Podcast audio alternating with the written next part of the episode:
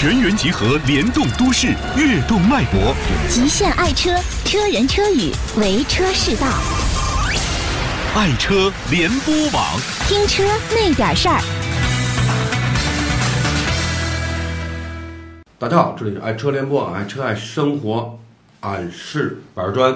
我是润生，哎，润生啊，呃，像你们九零后啊，在选车的时候的标准，完全跟比如说我是七零后或者八零后的人，司机是八零后，我是七零后，对吧？嗯是九零后。今天就是你们在选车的时候比较注重的是什么？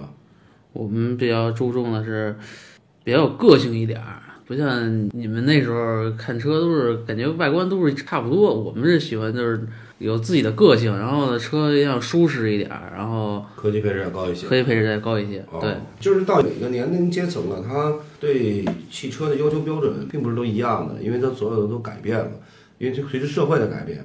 当时我们在七零后的时候，呃，能够买车的时候，当时选的车型也非常少，嗯。但是随着近几年的九零后成为一个主力军，比如像你们主力军的话呢，特别是会玩儿哈。以前我们就是踢足球啊，就这点东西。你们是，呃，真个性、爱创意、不站队、不贴签儿、不表态。作为六零后、七零后的领导者呢，如果现在不了解九零后，就是你们在想什么的时候啊，就说明我们的心态已经老了。对，所以说我们必须要跟上九零后的步伐，对吧？嗯，然后呢，作为汽车厂家也是一样，其实呃，九零后呢现在已成为了汽车市场消费的主力军了，对，对吧？就比如说我要给孩子买车，也听他的意见嘛，对吧？对，也成为主力军了。所以在呃，对于九零后来讲，第一辆车啊，购买第一辆车的时候，我们一定要从外观的设计上和舒适，像你所说的外观的设计上、舒适性还有动力总成上，肯定要更超前一些，对吧？呃，你比如说上汽的名爵 ZS，其实这车你看过哈，对，呃，它呢 ZS 采用了 MG 品牌的全新设计语言，满天星风格的进气格栅，还得加上伦敦啊伦敦眼的造型的前灯，毕竟是来自英国的品牌嘛，对，对吧？然后这前脸特有冲击力，车的隐形的这个车头呢往下探，呃，延伸到两侧的腰线，搭载扁宽的车身，为整车呢提供了很大的力量感，而且尾部的肌肉呢，呃，非常扎实。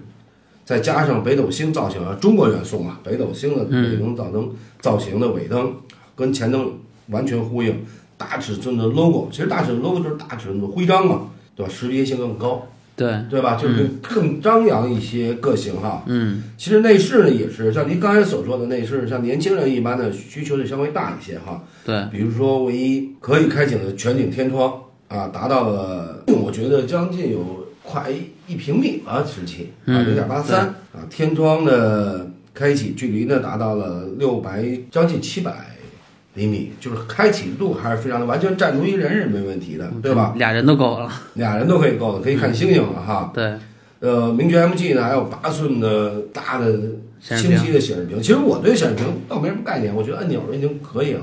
但是年轻人必须要有个屏，对吧？嗯，您老了。老了，对，所以它显示屏一摁的一触摸呀，对吧？对，就非常方便。就跟现在我还在用诺基亚直板手机的时候，你们已经用苹果了哈。嗯，等我刚用苹果的时候，你就你就叫什么叫苹果大 Plus 了，对吧？对，所以说它完全是，包括那内饰呢，它像你所说的舒适性，它不感觉它硬邦邦，对吧？嗯，呃，皮革的包裹呀，非常的软舒服啊。中央扶手也加大了，对，因为驾驶车嘛，扶手放下来，年轻人会更舒服一些哈。而且呢，我觉得空调也是，它的空调口儿也特别漂亮，就是飞机涡轮发动机那种造型，给人感觉到特有时尚感，而且特有冲击力。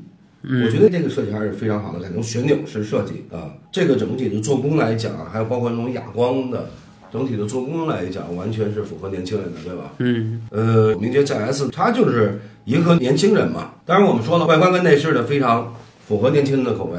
但是从发动机来讲，它提供了 1.6T 涡轮增压发动机跟1.5自然吸气的发动机，配六速自动和五速手动，还有四速呃自动三款变速箱。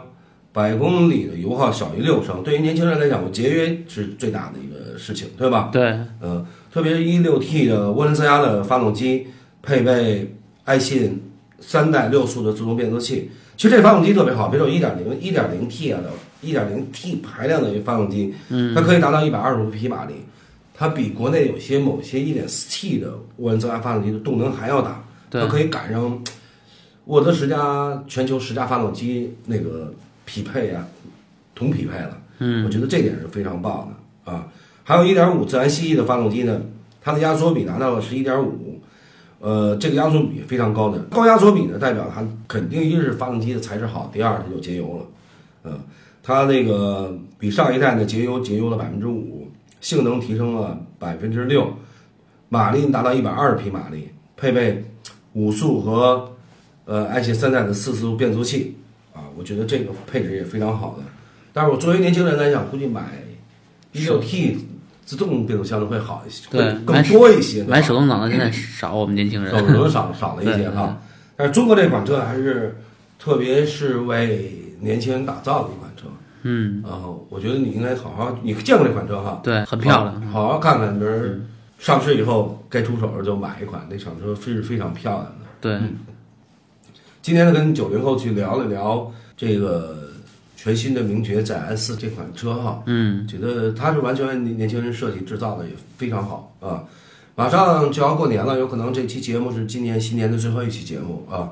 首先呢，祝大家新年快乐，呃，然后跟大家说一下呢，就是在高速公路或者回家道路当中行驶呢，一定要保持安全的车速啊，然后该带的东西你要带，比如说保险啊、拖车绳啊，呃，包括玻璃水该加满加满啊，呃，就是该带的东西都带上，这样才能保证车辆的出行的一个安全。